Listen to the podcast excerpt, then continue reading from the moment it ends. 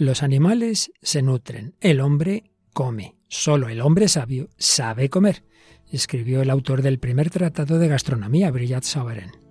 Terminamos hoy nuestro recorrido en torno a la gula. ¿Nos acompañas?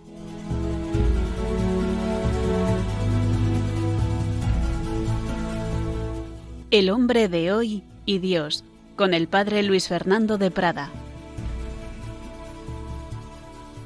Un cordialísimo saludo, muy querida familia de Radio María, cuando estamos ya en la recta casi final de la cuaresma, terminando el día de San Patricio, patrono de Irlanda, pues en este día terminamos también eh, nuestro recorrido por este pecado capital, por este vicio capital de la gula y todo lo relacionado con ella que hemos estado tratando, ni más ni menos que este es el duodécimo programa, así que tres meses en torno a este tema, cuando termina la cuaresma que nos habla de ayuno. Bueno, de todo ello hemos hablado e intentaremos rematar en el día de hoy.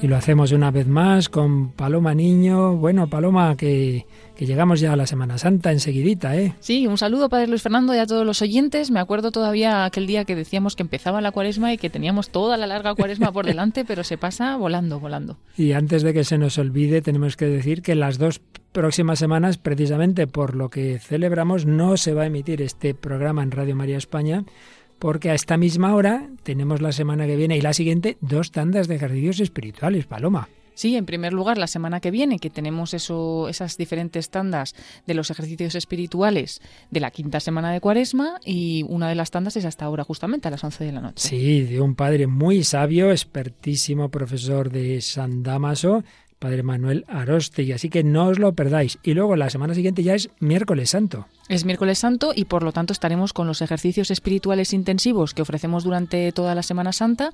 Van a ser un total de 20 meditaciones, una de ellas pues el miércoles a, a esta hora, pero pues eh, atentos todos a la página web de Radio María porque está toda la información con todos los horarios. Eso es, ahí la podéis ver a qué horas todas esas meditaciones la próxima semana, quinta semana de Cuaresma con cuatro tandas y la Semana Santa una sola tanda, pero con muchas meditaciones, 20. Y esta de la dirigida al padre Víctor Castaño, desde Roma, que está ahí estudiando un montón y que sabe mucho de ejercicios espirituales. Así que tenemos buen motivo para descansar de este programa. No nos alimentaremos de estos temas, pero sí de lo más importante, de la palabra de Dios. Bueno, pues hoy es este programa un poquito ya conclusivo, recopilatorio de lo que hemos tratado en torno a la gula y cuando ya volvamos después de Semana Santa haremos una recopilación de todo este largo bloque, muy largo, no sé si tres años, casi, tratando de lo relativo a las heridas espirituales, morales y psicológicas que dejan en nosotros los vicios capitales. Y hoy bueno, pues en la línea de la semana pasada que traíamos canciones ya un poco añejas, traes una que, que los niños de los que eran niños hace años seguro que se acuerdan. Sí, eh, se llama Comer es un placer y es una canción de Miliki. Claro que sí. Y terminaremos con una canción que nos habla de lo más importante que tenemos para alimentarnos, que es la Eucaristía, pan de vida del grupo Jaire. Y tenemos hoy un testimonio muy especial que por un lado pues se ha publicado en esa página web tan buena que trae tantos testimonios que siempre aconsejamos religión en libertad, pero por otro lado ha intervenido ya en algún programa de Radio María y bueno, mm, habla mucho también de Radio María y es que va a haber una fiesta muy grande en Córdoba dentro de unas semanas, Paloma. Sí, y así lo anunciaba también la página web de la Diócesis de Córdoba, que fueron los primeros en publicar el testimonio de Sonia Garrido, que es ingeniera de caminos, madre de tres hijas, y si Dios quiere, pues esta Pascua va a recibir cuatro sacramentos, el bautismo, la Eucaristía, la confirmación y el matrimonio sacramental. Su pareja también recibirá con ella el matrimonio y además también se va a confirmar, y luego juntos como matrimonio van a bautizar a sus tres hijas. O sea que en el mismo día, en Pascua, creo que es el 11 de abril de esta Semana Santa, de esta Pascua más precisamente, una conversión impresionante que luego os contaremos, que culminará en ese paso, en ese entrar en la vida de la Iglesia ya de una manera pública y oficial y sobre todo recibiendo los sacramentos que alimentan nuestra alma. Felicidades desde ya. Sonia Garrido, que además sabemos que es una fan entusiasta de este programa y de Radio María en general, pues qué maravilla, el Señor sigue tocando corazones. Pues vamos adelante con esta emisión 387 del hombre de hoy y Dios.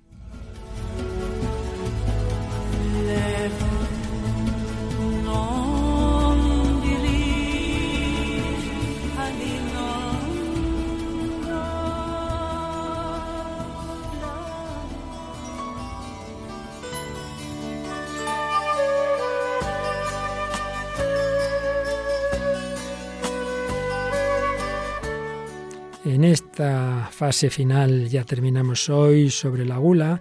Ya el día anterior estábamos haciendo una síntesis de los temas tratados siguiendo lo que ha escrito Enzo Bianchi en este libro Una lucha por la vida, el combate espiritual. Habíamos visto buena parte del capítulo dedicado a este tema, pero nos quedaban algunos aspectos que hoy vamos a recordar. Nos señala Bianchi que la gula es causada por un deseo desmedido. El deseo es bueno, pero lo malo es que, que se altera, que se desordena. Al ser un deseo desmedido debe ser combatida mediante la integración del deseo, no de la represión, sino su integración del deseo y la renuncia no al deseo, sino a sus excesos. El hombre de hoy, como los padres del desierto, como, como todos los cristianos y los hombres maduros de todos los tiempos, también el hombre de hoy, debe aprender a escuchar a su propio cuerpo, y no sólo la llamada del placer, que por su misma naturaleza tiende al exceso, a la desmesura. Casiano decía que el autor tan antiguo ya, pero que sigue siendo vigente, tomes el alimento según las necesidades de la salud y no según el deseo insaciable de la naturaleza. Por eso es tan importante con este tema de la comida unirla con la oración. No es casual que tanto en la tradición judía como en la cristiana y en otras, la oración esté estrechamente vinculada al acto de comer alrededor de una mesa pues esa tradición cristiana que está ya en el Nuevo Testamento, bendecir la mesa, claro que sí, y ello nos sirve como un distanciamiento de la posible agresividad y reconocimiento de que el alimento es don de Dios, no te lances sobre él como, como un tigre, hombre, no, reconocer que es don de Dios y no conquista violenta, dar gracias a Dios que nos da el alimento, también compartirlo, Siempre que sea posible, pues comemos con otros, memoria de la comunión, signo de que el alimento debe ser compartido, pues es un don destinado a todos los hombres, no solo a algunos. Por eso también es una obra de misericordia, por eso hay que compartir, por eso hay que pensar en dar de comer al hambriento. Muchos elementos, muchos aspectos positivos, claro que sí, en la comida, y lo malo es cuando se desordena. El instrumento por excelencia, junto a la oración, propuesto por la tradición cristiana para que no nos dejemos llevar de la desmesura es el ayuno, claro, el ayuno, el ayuno moderado e inteligente, no un ayuno como si fuera malo el comer, ya lo hemos explicado muchos días y hoy quizá volvamos a insistir en ello, sino precisamente para encontrar el justo medio, un ayuno inscrito en el ritmo de los días de la semana o en el curso del año, épocas especiales como es la cuaresma, por supuesto días muy especiales como el miércoles de ceniza, como el viernes santo, en general los viernes son días penitenciales, práctica del ayuno, que ya dijimos que para nada significa el desprecio del alimento, mucho menos el, hacer barbaridades que hagan daño a la salud, no. Fijaos que ya los padres del desierto, muy proclives al ayuno, sin embargo, tenían esta frase, este apotegma, Vano es el ayuno sin caridad, y es mejor comer carne o beber vino antes que devorar con la maledicencia a los propios hermanos.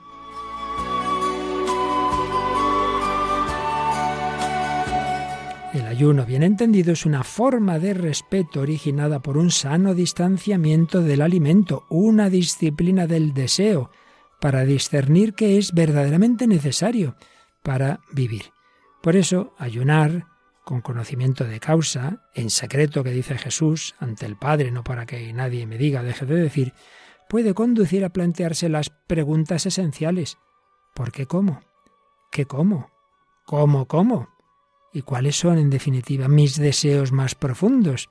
Abstenerse conscientemente del alimento puede inducir a preguntarse también si en las relaciones con los demás el alimento es, como debe ser, un instrumento de comunión y de encuentro, o más bien, un camino para satisfacer el propio placer sin ellos o incluso contra ellos. Por eso, como hemos visto en bastantes programas, es importante ese comer con los demás en un ambiente de amistad, de estrechar lazos, creando cultura, Claro que sí, el alimento no simplemente debe ser consumido, Ya hemos citado esta frase de Brillat Savarin que decía los animales se nutren, el hombre come, solo el hombre sabio sabe comer como hay que comer, porque en la comida hay una relación especial, se intercambian palabras en torno a aquello que, sustenta nuestra vida, pero lo importante es lo que da sentido a esa vida. Comer juntos, la familia, comer juntos, los amigos, comer las comunidades religiosas, pues tiene una profunda implicación muy honda, tanto, tanto, que el más importante de los sacramentos, la Eucaristía se instituye en una cena, no lo olvidemos. Y en torno a la comida, pues hay aspectos afectivos, emocionales, del lenguaje. Hay un arte también, el arte culinario. Ya lo hemos visto en muchas películas, lo hemos comentado también. Símbolo antropológico decisivo que abarca al hombre en su profundidad y lo define en su vínculo con la tierra, con el trabajo, con la familia y con la sociedad. Al comer asumimos el mundo en nosotros y lo transformamos. Claro que sí. Así pues, una realidad y una necesidad que Dios ha puesto en nosotros y como todo lo que Dios ha puesto en sí mismo muy buena. Lo importante es que no nos domine ella, sino que nosotros seamos señores de nosotros mismos, como enseguida recordaremos que dice también San Ignacio de Loyola. Y como os decía, con esa culminación de todo este plan de Dios relativo a la comida, en el alimento por excelencia, la Eucaristía, tomad y comed tomad y beber. Nos alimentamos del cuerpo y de la sangre del Señor, sumergiéndonos en esa lógica del don. Dios se nos da. Este es el pan que os da el Padre Celestial, el pan vivo bajado del cielo. Lógica del don, lógica de comunión, que desmiente toda voracidad, todo egoísmo. Darle gracias a Dios, de quien procede todo don, todo bien. El alimento es bueno, todo alimento es puro, dijo Jesús. Marcos 7, 19. Hay que nutrirse de él dando gracias a Dios y compartiéndolo con los hermanos. Pues esta es la lucha esencial que hace de hilo conductor a lo que hemos ido viendo a lo largo de estos programas. Pasar de la lógica del consumo voraz a la lógica de la comunión, que comer y beber sea para gloria de Dios, como dice San Pablo en sus cartas, por ejemplo en 1 Corintios 10, 31. La Eucaristía nos da el principal magisterio en relación con el alimento. Y todo lo que hemos ido viendo, templanza, sobriedad, reconocimiento, justicia, dar gracias, en fin, muchos aspectos espirituales en torno a algo que en sí mismo es corporal.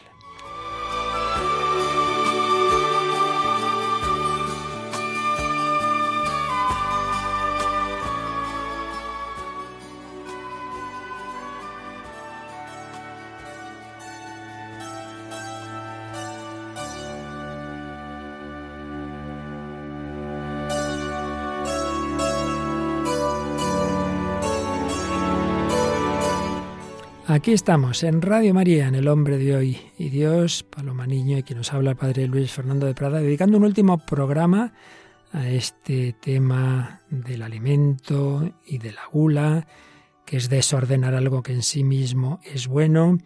Hemos ido hablando de todo esto en muchas claves a lo largo de ya con este 12 programas. Y en esta línea de lo que acabamos de ver resumido por Enzo Bianchi de cómo toda la tradición bíblica y de la historia de la Iglesia, de la espiritualidad, ha dado su importancia mucha a este tema, puesto que es algo necesario, puesto que siempre hay que comer, pues hay que hacerlo bien. En esta línea digo, es bueno saberlo y quizá muchas personas no lo sepan, que en los ejercicios espirituales de San Ignacio de Loyola, que en su versión original, pata negra, digamos, es un mes de ejercicios, ni más ni menos, el libro de los ejercicios tiene muchos documentos que cuando se hacen ejercicios más cortos, pues apenas da tiempo a hablar de ellos. Y hay uno que yo creo que pocas veces se explica y que tiene todo que ver con lo que estamos viendo aquí. Y es que San Ignacio, entre las reglas que pone, que ayudan a ordenar la propia vida, no tanto no solo en ejercicios, sino luego fuera, claro, hay unas reglas para ordenarse en el comer. Reglas para en adelante ordenarse en el comer. En el libro de los ejercicios a partir del número 210. Vienen ahí ocho reglas, las pone en el entorno de la tercera semana de ejercicios que, llama él, es decir, la tercera etapa que es la que se dedica a contemplar la pasión. Pues los estudiosos de los ejercicios se han preguntado, ¿y por qué lo pone ahí? No se sabe realmente, pero hay quien dice que quizá precisamente porque contemplando la pasión, contemplando los sufrimientos de Cristo, eso nos ayuda a no dejarnos llevar de lo, de lo que pide el cuerpo sin más, también es cuando está la última cena, en fin, sea por lo que sea, vamos a recordar rápidamente estas ocho reglas que pone San Ignacio que pueden ayudarnos a todos. La primera dice, claro, en, está escribiendo en el siglo XVI, es que de cosas más básicas, y pone el ejemplo del pan, dice, del pan conviene abstenerse menos que de otros alimentos. ¿Por qué?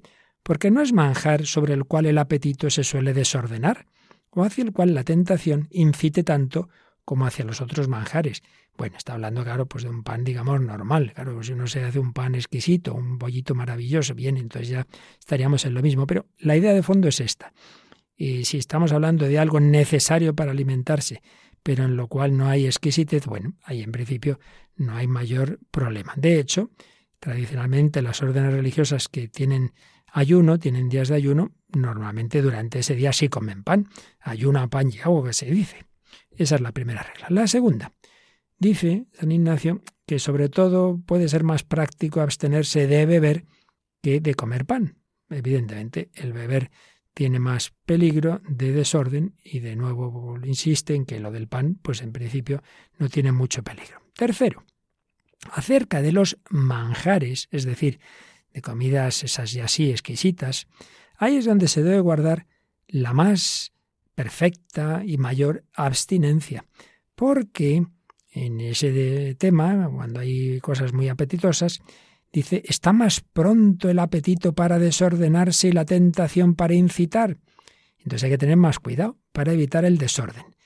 Y dice que para ello, pues sobre todo dos, dos indicaciones, ¿no? Una, hombre, que uno más bien se habitúe a comer manjares comunes, que no sea una persona que siempre tiene que ser todo, vamos, de, alto nivel. Pero como veis, no está prohibiendo que alguna vez se tomen, simplemente que en general uno se habitúe a comer manjares comunes. Y segundo, cuando los alimentos son exquisitos, por tanto presupone que a veces uno sí puede tener un banquete más especial, pero en ese caso que los tome en poca cantidad, que no digo, uy, ya que me ponen hoy esto, hoy me pongo aquí ciego. Hombre, no. Cuidado, siempre es lo mismo, es esa moderación, ese no dejarse llevar sin más como un animal que ve algo y ya se lanza sobre ello. Cuarto, cuarto. Y aquí ya eh, entra en un terreno como más de discernimiento de cada uno.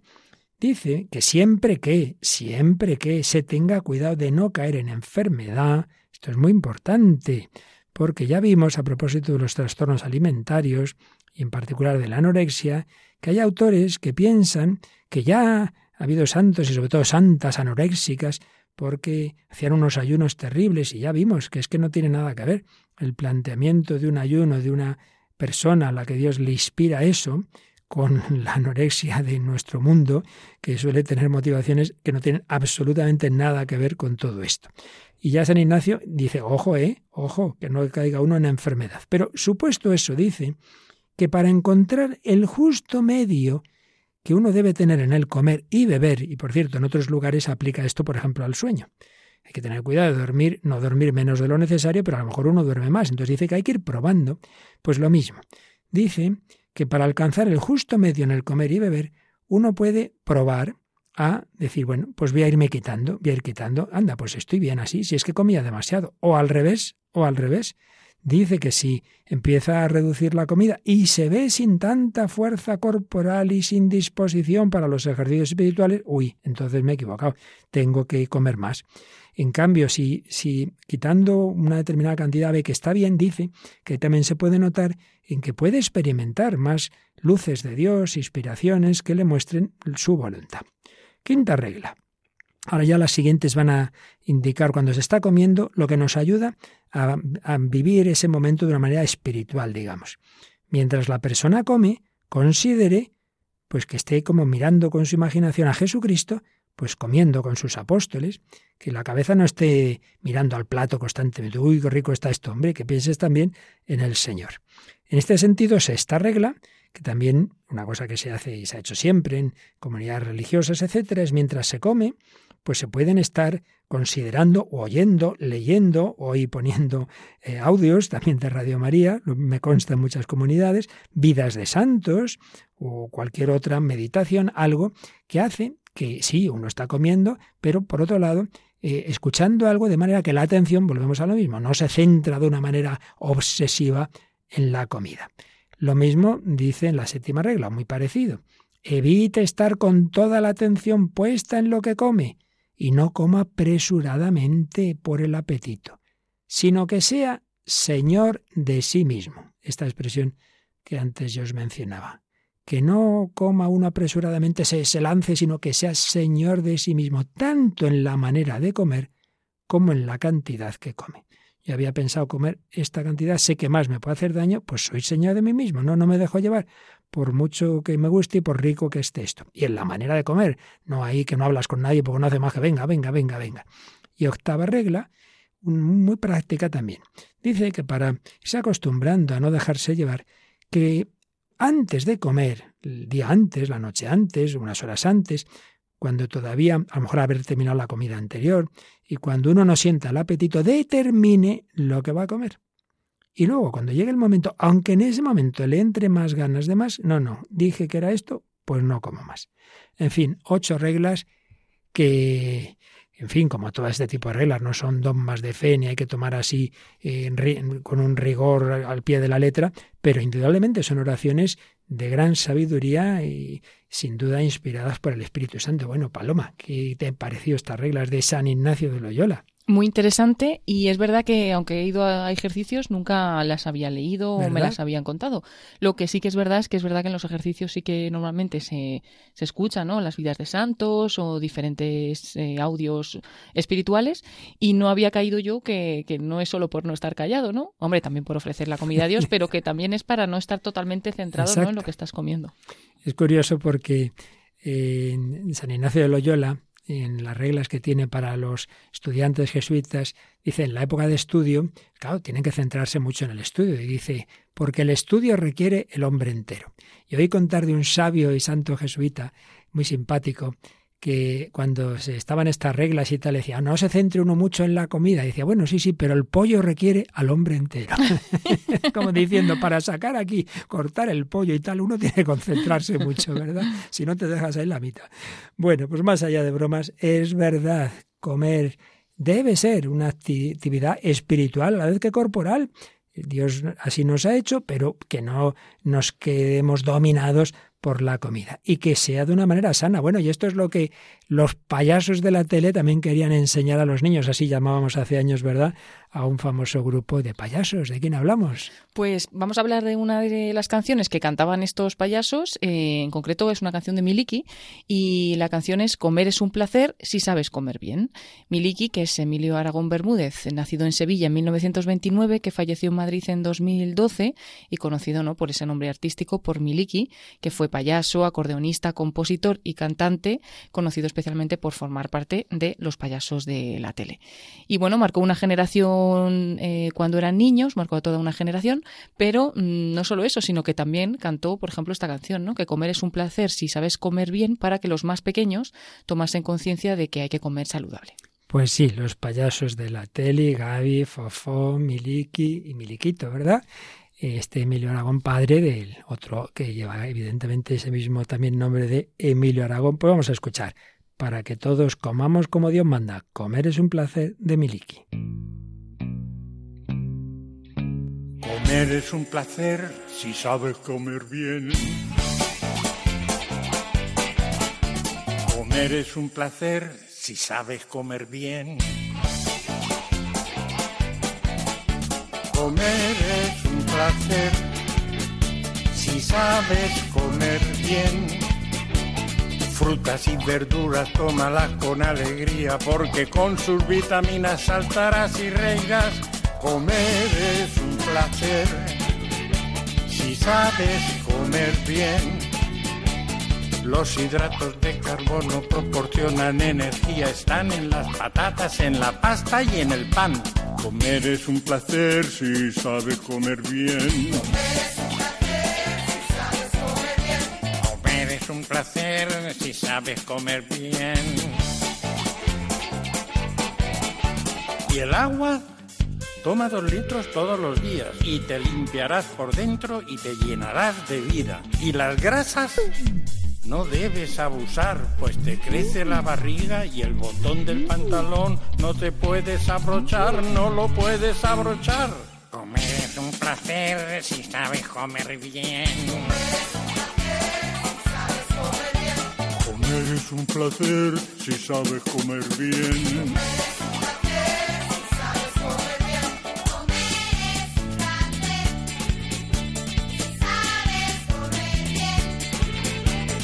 Leche y queso son los lácteos necesarios por su calcio. Tanto crecerás que verás la calva de papá. Comer es un placer si sabes comer bien. Son las proteínas las que forman nuestros músculos. La carne y el pescado tienen muchas, ya. Comer es un placer si sabes están escuchando en Radio María El hombre de hoy y Dios, con el padre Luis Fernando de Prada y Paloma Niño.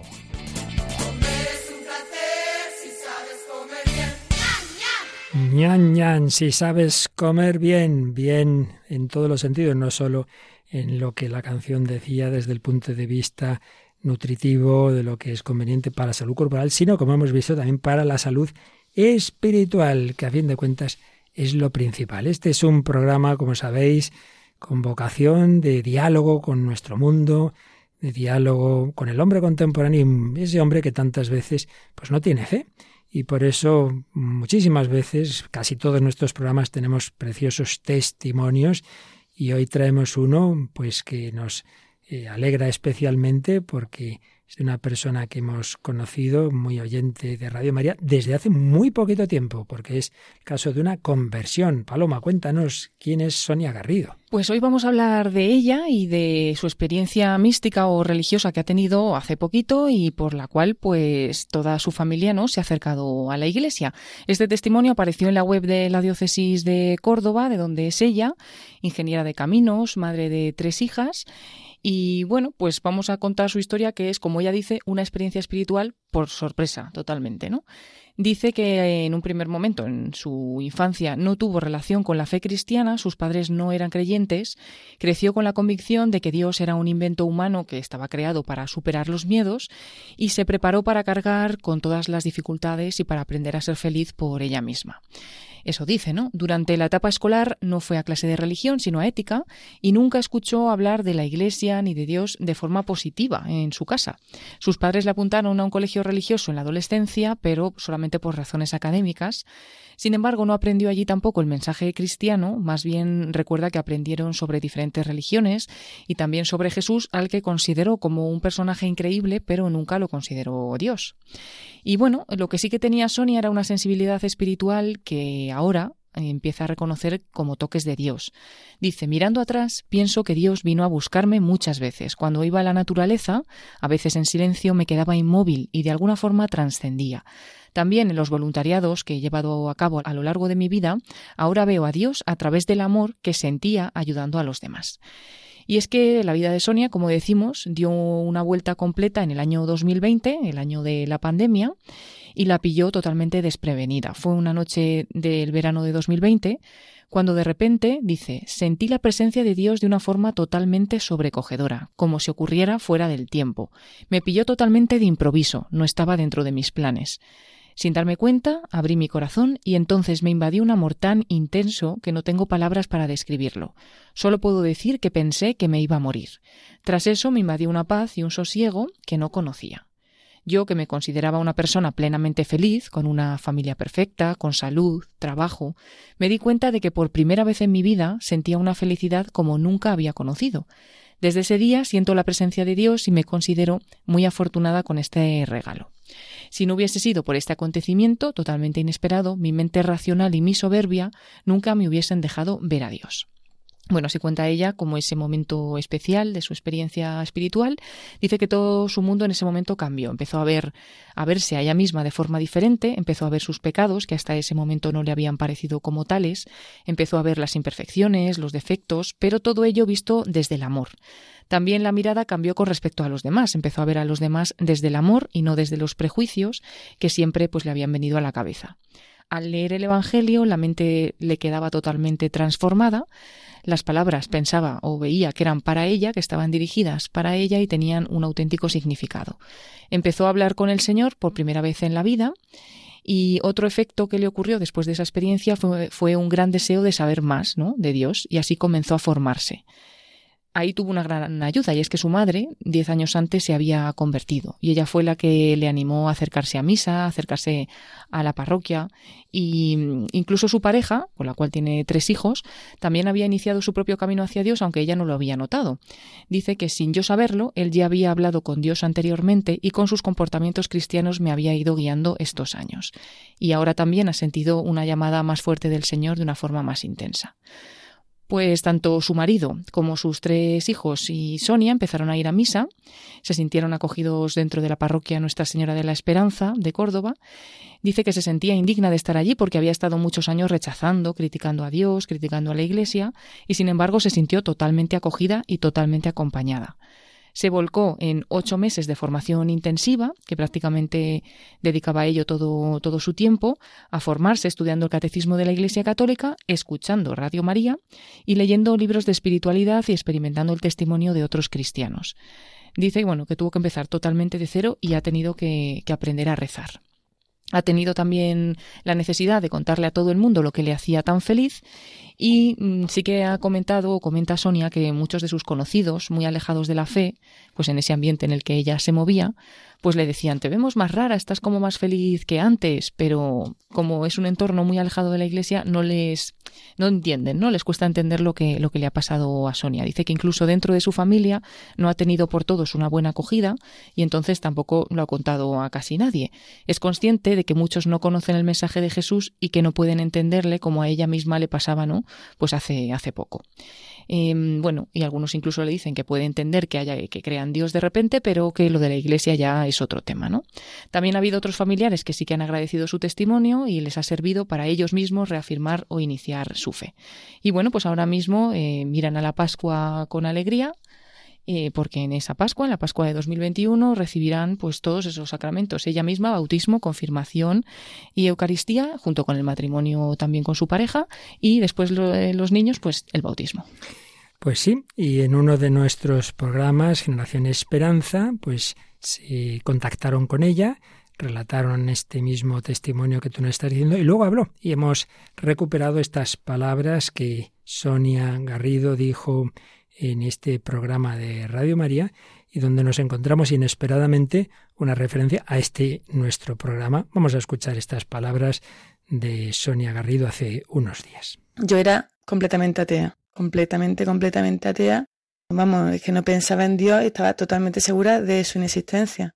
Estaba, bueno, pues cegada por mi soberbia, por la sociedad en la que vivimos, que es muy materialista. Yo no me consideraba materialista, mm, pero evidentemente lo era seguía mi vida, que yo me consideraba súper feliz en ese mundo materialista. Y de hecho, vamos, me, me acuerdo que el día de antes de, de tener la presencia, yo con mi madre me estaba peleando porque le habló algo a mi niña de, no me acuerdo, de si fue del Señor o algo así. Y momentos después estaba ya yo con la presencia esa tan grande, ese amor tan increíble que me, que me dio una paz que desde entonces ya no me abandonó. Pues no sé, o sea, por qué me pasó, pero sí que es verdad que, mm, bueno, como algunas personas cuando se han enterado de mi testimonio me han preguntado que, qué era lo que, que si, cómo podían ellos también tener esa presencia. Yo eso entiendo que, que, que Dios te da, te da, te hace ese, ese regalo, pero a lo mejor sí que yo, viendo así un poco y pensando que puede haberme ayudado a mí, lo que diría es que fue el hecho mm, de, que estuviésemos en una época que no era de confinamiento, pero era después de confinamiento, con lo cual yo sí que había hecho un poco de, mm, silencio interior. Había quitado muchas cosas del día a día, de yo me metía en todos los líos. de, acción social, que no es que fuera de, pero aún así, o sea, aunque sea de acción social, se están metidos en muchas, muchas cosas, yo por lo menos en mi caso, eso me ha, me ha dificultado mucho, pues ver la verdad. Y cuando mm, en el confinamiento tuve tiempo de, estar dentro de mí, de trabajar mi interioridad, aunque no fuera con Dios, pero estaba trabajando mi interioridad, mm, de alguna forma, no sé, no sé cómo, pero fui abriendo mi corazón. En realidad lo mío es más difícil porque si alguien me pregunta que cómo se hace, es porque por lo menos ya está en la búsqueda, con lo cual, de alguna forma tiene ya el corazón mucho más abierto. Y eso le va a facilitar muchísimo las cosas. Y luego, pues nada, contar que mi familia me ha apoyado mucho, a pesar de que a mí se me fue un poco la cabeza cuando me convertí, porque mm, no podía mm, pensar en otra cosa que no fuera Jesús, su discípulo y, San Pablo. Y vamos, es que cada día me leía algo del Evangelio, escuchaba algo en la radio y es que se me metía la cabeza de tal manera que soñaba con eso. Y luego cuando Paco, cuando mi marido volvía del trabajo, solamente podía hablar de temas de religión, de temas de Dios, de temas... Y él, yo veía que ya había momentos en que se saturaba pero es que para mí era muy difícil hablar de otra cosa. La verdad es que él ha tenido bastante paciencia conmigo de estar ahí aguantándome porque entiendo que para alguien que no esté en donde yo estaba eh, no es fácil estar con alguien que está todo el rato hablando de eso. Tengo tres niños, pero las dos mayores de cinco y tres años, pero ella sí que sí que tiene mucha fe. Yo creo que a los niños les viene les viene solo porque ella tiene mucha facilidad para hablar con, con el Señor. De hecho, yo no sabía hablar con el Señor, yo no sabía cómo, vamos, no sabía rezar, pero aparte tampoco sabía cómo dirigirme a Él. Y es verdad que ellas me han dado mucha luz con eso, porque ellas se dirigen a Él con tanta naturalidad que yo las cojo de ejemplo. bueno, quería aprovechar también para pedir perdón públicamente por, por todos mis prejuicios hacia la Iglesia y hacia la religión por mis críticas, incluso por mis insultos. Y aprovechando ese perdón, también quiero de alguna forma disculpar a las personas que a lo mejor como yo, dentro de su ateísmo, pues no, no son capaces de ver la luz y de ver la verdad, o tienen, bueno, una verdad que es diferente y no, y no, no son capaces de respetar a los cristianos. Y entonces, pues, a pesar de eso, yo mm, os animaría a que siguierais hablando con ellos, dándoles vuestro testimonio, ¿no? sobre todo con vuestro ejemplo, incluso con palabras, porque es verdad que hay muchas personas, yo tengo amigos que ni siquiera han oído hablar de Jesús. Vamos a ver, todo el mundo ha oído hablar de Jesús. Me refiero de su, de su mensaje a esas personas que nunca han abierto una Biblia. Así es muy difícil, solamente con lo que sale en prensa es muy difícil saber quién es y saber quién, quién es el Dios de los cristianos y quién es, que, es el, Dios de todos, pero que mucha gente no lo conoce. Probablemente luego, a lo mejor, quién sabe, eso solo Dios lo sabe cuál es el camino de cada persona. Pero a lo mejor algunas de estas personas en un futuro se acuerdan de vosotras, como a mí me pasa ahora, que recuerdo a personas que me han ido dando como pequeñas luces a lo largo de mi vida, que yo en ese momento no las reconocí, pero que ahora, después de pasado ya el tiempo, sí que las veo ahí claramente. Y, y se lo agradezco muchísimo. Ya por último, agradecer a, las personas que me han acompañado desde que inicié este camino, que no ha sido fácil para mí, no ha sido nada fácil. No ha sido fácil por, por, por todo mi, mi recorrido, ¿no? Y por mi entorno, que también ha sido duro. Eh, me he tenido que ir a la iglesia, que nunca había ido. Y tampoco fue fácil porque yo tenía los prejuicios, he tenido que luchar contra mi soberbia. La verdad es que al estar tan en la presencia de Dios y Dios me ha ayudado tanto que que al final ha sido todo súper rápido y hemos estado toda la familia muy iluminados. Sobre todo, ya para terminar, quería agradecer a Radio María y en especial a, a Luis Fer, que nos ha iluminado a mi familia, tanto, bueno, yo en realidad el programa de Luis Fer de El hombre de hoy y Dios, ese se lo recomiendo a todo el mundo. Si tenéis algún amigo que no crea o que esté buscando, que tenga fe, pero no consiga tener la fe suficiente. Yo digo que con 10 episodios del 10 podcast, porque lo tiene colgado, está colgado en, en, la, en la web de Radio María, de, de ese programa de, bueno, se llama Luis Fernando de Prada, que además creo que es el director de Radio María ahora mismo. Pues con 10 episodios no hay, vamos, yo no conozco a nadie que se le haya resistido. Vamos, mi tía María José se convirtió a mí me ayuda muchísimo para entender el Evangelio y, entender la, fe cristiana y, unirme a la iglesia. Y bueno, podría poner muchos más casos, pero de verdad que os lo recomiendo. Y bueno, y otros muchos programas que tampoco me voy a poner aquí a dar detalles. Sí que quería también mencionar a Cotelo porque a mí me ayuda muchísimo también, que lo escuché por primera vez también en Radio María. Y luego está viendo vídeos suyos, incluso mis niñas también con las catequesis, que son buenísimas y que también nos ayudan a nosotros. Y bueno, muchas más personas que, que también están ahí, que bueno, que ya no, no me quiero alargar más. Muchas gracias y que Dios os bendiga. Eran las palabras de Sonia Garrido en el programa Generación Esperanza de Radio María. Bueno, reiteramos nuestras felicitaciones y, y damos gracias a Dios por porque actúa, porque sigue habiendo conversiones como la de Saulo, como la de André Frosar. Me recuerda mucho Paloma lo que le ha ocurrido a Sonia, pero muchísimo a André Frosar. Por un lado, porque a veces pensamos que el que se convierte solo es esa persona que está en un momento trágico de su vida, que todo le va mal, que ha tocado fondo, que ya no sabe qué hacer, entonces desesperado. Esta es la idea que tiene mucha gente. Cuando uno se convierte o se va a un convento, bueno, habrá tenido un desengaño, le habrá pasado algo. No, en absoluto. Andrés Rosar estaba perfectamente, le iba muy bien la vida y a Sonia también, perfectamente. Se sentía totalmente feliz, bien casada, con tres hijas, con una buena carrera. En fin, le iba todo bien. Pero claro, Dios actúa, Dios entra en el alma. En la de André Frosar, una tarde de julio, en, la puerta de una iglesia esperando a su amigo que no salía, eh, entra y, recibe esa luz especial y Sonia, pues en la naturaleza, una presencia, como ella dice, la presencia de Dios, un amor tan grande que me sentía morir. Recuerdo haber oído contar que André Frosar, unos años después de su conversión, habló unos sacerdotes y les decía, claro, ustedes hoy día hablan mucho de, de justicia, de derechos humanos, y todo eso está muy bien, pero háblennos del amor de Dios, que yo todavía no me he acostumbrado a la experiencia del amor de Dios. Bueno, pues esto es el amor de Dios que ha experimentado Sonia y, y, todo cayó en unos segundos, todos los prejuicios, todas las ideas contra la Iglesia, todo que esto es un invento, todo esto es un montaje que, que nos hacemos los hombres para no sufrir, yo puedo ser feliz por mí misma y claro, ella se consideraba feliz. Cuando ha descubierto esta felicidad, ahora dice que va a ser yo feliz antes. Por eso a la persona que nos diga, no, no, si yo estoy muy bien, si yo soy feliz, hijo, que puede serlo muchísimo más. Bueno, esto es lo primero que me viene a la mente, aparte de que ya quisiera yo que con el 10 programas del hombre de Dios se convirtiera uno, pero en fin, en todo caso habrán sido instrumento estos y otros programas nuestros y tantos otros medios de los que se sirve el Señor, como ha mencionado también a nuestro querido amigo Cotelo, sus películas, en fin, son instrumentos, pero al final es la gracia de Dios. ¿A ti qué te ha impactado más de este testimonio? Yo creo que lo que más impacta es cómo cambia de la noche a la mañana, ¿no? O sea, realmente tiene que haber ocurrido algo muy real o como, ella llama, ¿no? Una experiencia muy, muy fuerte para, para que eso ocurra. Y también me mm, siento que es normal, ¿no? Que, que las personas de su alrededor, su entorno, pues se asombren, porque claro, eh, es un cambio radical y, como bien dices, ¿no? Hasta los prejuicios esos se le, se le van. Dice que le costó un poco como ir a la iglesia, pero luego ahí también como descubrió la comunidad, la acogida, o sea, de tantas personas de las que había hablado, entre comillas, mal,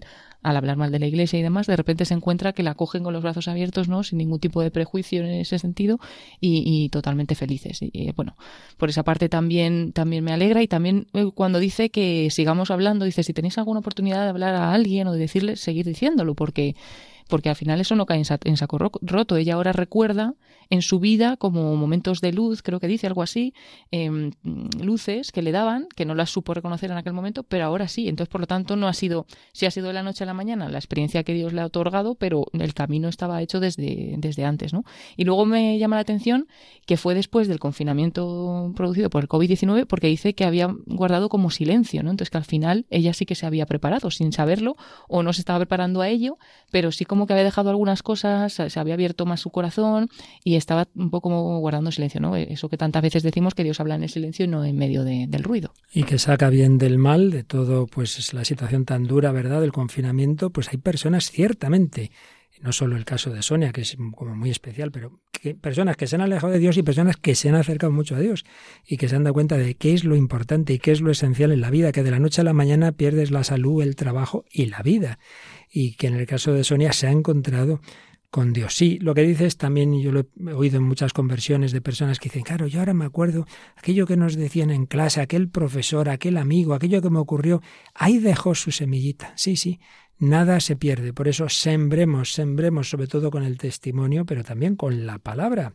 Bueno, pues nos alegra mucho este testimonio que confirma la tesis de este programa desde hace 11 años, cuando lo empezó, como me llama Luis Fer. En efecto, yo no era director de Radio María, lo empezaba cuando todavía era capellán de la universidad, venía con alumnos de la universidad, algunos de ellos pues que también estaban en un proceso, de, de hecho la primera persona que me ayudó en el programa no era practicante para nada, pero bueno, pues Sonia también ha experimentado que cuando te encuentras con Dios vas a la iglesia. Eso de creo en Dios pero no en la iglesia, si es que Dios es el que ha, establecido la iglesia. Saulo se convierte, experiencia directa, sí, sí, experiencia directa, y en Damasco a ser bautizado por Ananías y a ser integrado en la iglesia que tenían prejuicios contra él con razón, porque este es el que venía a meternos en la cárcel. Pero vieron que sí, que el Señor había cambiado su corazón. Bueno, pues llamados todos a encontrarnos con Jesucristo, llamados a tener esa profunda felicidad. Cuando no la tenemos, buscamos sustitutos. Y este ha sido el tema que hemos ido viendo en todo este tiempo. Si no llenas el alma de Dios, intentas llenar el estómago, intentas, si no tienes un éxtasis como el que nos ha contado Sonia, intentas un éxtasis entre comillas por la droga, por el alcohol. Pues terminamos hoy este recorrido por todo lo relacionado con con esa necesidad del alimento, eh, veíamos como distintos aspectos antropológicos, psicológicos, eh, hemos visto la moral, sobre todo, como lo explica Santo Tomás, como nos lo expone para nuestro mundo el filósofo y psicólogo Martín Echavarría. Hemos hecho el diálogo, la psicología contemporánea, sobre todo sirviéndonos de ese libro que hemos usado en todo este recorrido de la psicología y los pecados capitales de Manuel Villegas. Hemos, como siempre, hecho nuestro diálogo con el cine, grandes películas relacionadas con la comida, eh, empezando por el Festín de Babet, quizá la, mejor de todas las que hemos traído, pero bueno, cada una con sus, con sus valores, sin, sin duda, con la literatura. Hemos tenido aquí a Chesterton, Mónica nos ha traído a C.S. Lewis y diversos otros autores. Hemos visto que lo que antes resumíamos, que el, ayuno, la abstinencia, el ascetismo no es en el cristianismo como una negación de, lo que en sí mismo es bueno. No, hay que dar gracias a Dios por la comida, por la bebida, pero hay que saber tener controlado nuestro cuerpo y por eso el ayuno es necesario para liberar al espíritu de no dejarse llevar sin más pero con cuidado de que un ayuno riguroso en efecto puede tener sus peligros y de hecho hoy día uno de los trastornos más extendidos, peligrosísimo incluso para la propia vida, son los trastornos alimentarios, la anorexia, la bulimia. Tuvimos, recuperamos el testimonio de Paola Petri que cayó en ello. Hemos visto aspectos negativos, la comida compulsiva como ansiolítico, la gula como atracón, la comida ostentosa, la gula como especulación, como evasión la ebriedad, tuvimos otra estupenda película, Días sin huella, recordamos ese círculo vicioso, el fracaso lleva al vacío y la tristeza que lleva a la adicción, que lleva a la desesperación y que puede acabar en el suicidio o la muerte. Pero en positivo, pues esos grandes valores de la comida, obra de misericordia, el primer gesto de amor que recibe un niño, recibe ese alimento, eh, le da de mamar su, su, su madre, eh, la comida como, como, ocasión de convivencia, la dignidad cultural de la comida, eh, la gastronomía, pero todo ello siempre apuntando a, a, que estamos hechos para alimentarnos de Dios, del bien, de la verdad, de la belleza infinitos que se han hecho carne, el Logos hecho carne, que se ha quedado presente con nosotros en la Eucaristía. Yo soy el pan de la vida, bajado del cielo. Si uno come de este pan, vivirá para siempre, y el pan que yo le daré es mi carne para la vida del mundo. Por eso, obrad no por el alimento perecedero, sino por el alimento que permanece para la vida eterna. En verdad, en verdad os digo, si no coméis la carne del Hijo del Hombre y no bebéis su sangre, no tenéis vida en vosotros. El que coma de este pan vivirá para siempre. Pues vamos a decirle a Jesús, Señor, danos siempre de ese pan. Sí, danos siempre de ese pan, alimentanos, cuerpo de Cristo, sálvanos, sangre de Cristo, embriáganos, porque, como hemos recordado también en San Juan de la Cruz, hablarle al corazón del hombre, satisfacerle el corazón, el cual no se satisface con menos que Dios. Por eso, grita San Juan de la Cruz. Oh almas criadas para estas grandezas, para ellas llamadas, ¿qué hacéis? ¿En qué os entretenéis? Vuestras pretensiones son bajezas y vuestras posesiones miserias. Vamos a alimentarnos del Señor, como nos recuerda el grupo Jaire, cantando a Cristo el pan de la vida. Pan de la vida,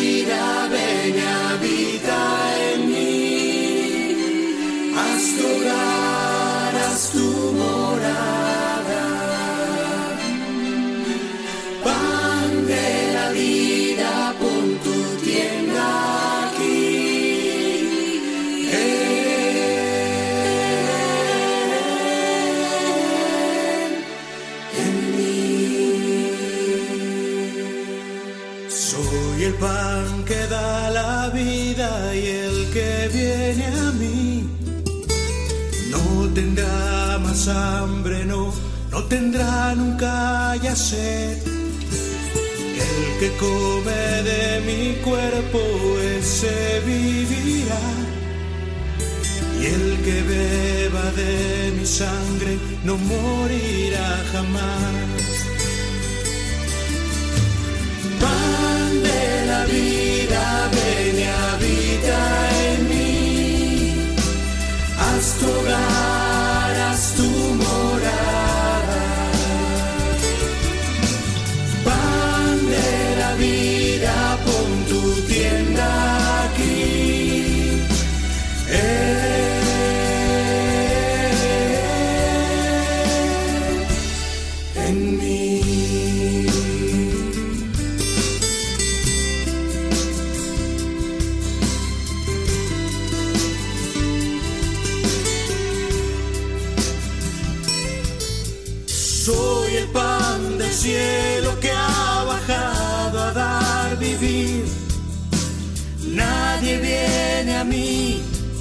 si mi padre no lo atrae. El que coma de mi cuerpo, ese vivirá. Y el que beba de mi sangre no morirá jamás.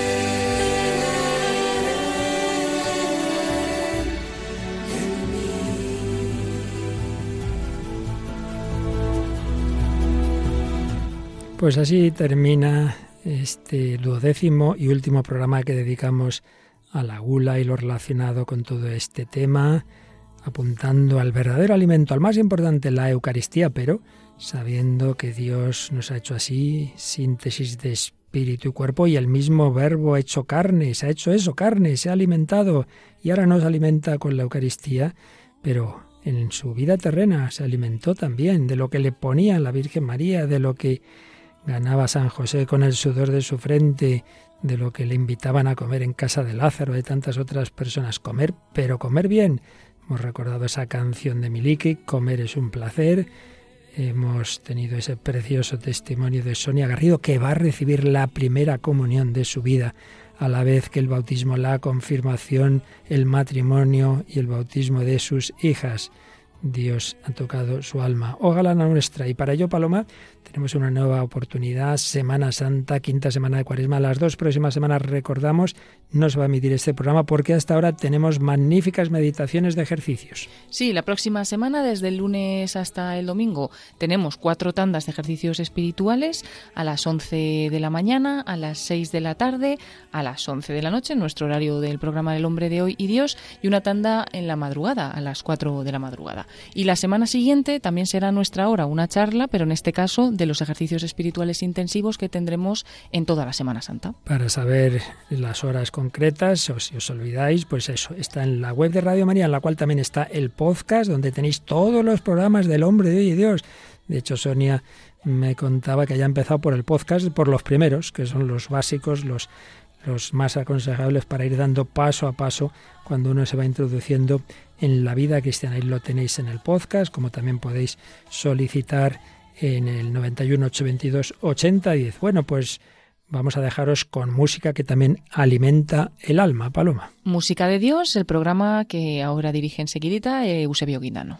Pues eh, desde este programa ya no nos encontraremos hasta la Pascua y por ello os deseamos aprovechar bien lo que queda de la cuaresma, y celebrar una santa Semana Santa y la alegría de la Pascua de Cristo resucitado. Paloma Niño y un servidor, Padre Luis Fernando de Prada, os deseamos lo mejor para estos días. Que Dios os bendiga.